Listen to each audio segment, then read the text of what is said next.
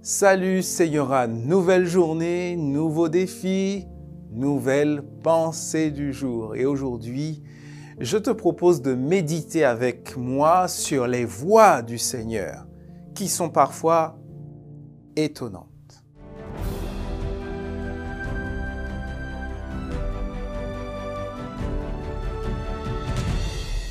La pensée du jour se trouve dans Genèse chapitre 50 verset 20. Vous avez voulu me faire du mal, mais Dieu a voulu changer ce mal en bien. Il a voulu sauver la vie d'un grand nombre de gens, comme vous le voyez aujourd'hui. L'histoire de Joseph est une histoire extraordinaire dans la Bible, que j'aime beaucoup. Essaie de t'imaginer quelques secondes, te retrouver accusé, te retrouver en prison, injustement euh, accusé et de devoir euh, croupir dans une euh, prison égyptienne à l'époque de l'Antiquité sans aucune perspective de sortie. Aucun appel du procès possible. Aucun journaliste pour s'intéresser à ton cas et en parler à l'extérieur. Au lieu de cela, une cellule sombre et humide. Joseph aurait pu devenir un homme plein de haine, plein de ressentiment et d'aigreur.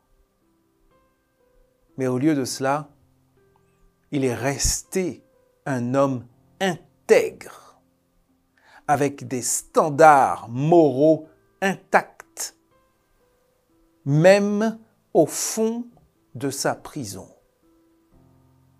Pour quelle raison? À mon avis, parce qu'il n'a jamais cessé d'espérer.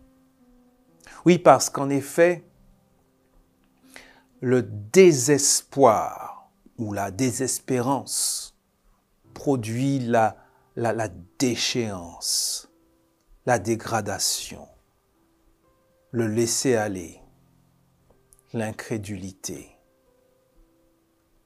etc. Joseph n'a jamais cessé d'espérer.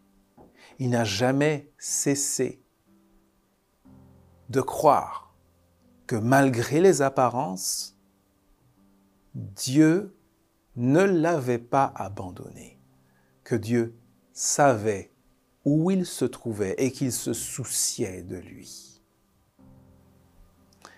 Eh bien, l'histoire de Joseph me parle et te parle encore aujourd'hui. Toutes les fois que, face à l'injustice, face à l'adversité, face aux difficultés, tu serais tenté de te laisser aller au, désespoir, au découragement, au doute, à l'incrédulité. Rappelle-toi de l'histoire de Joseph.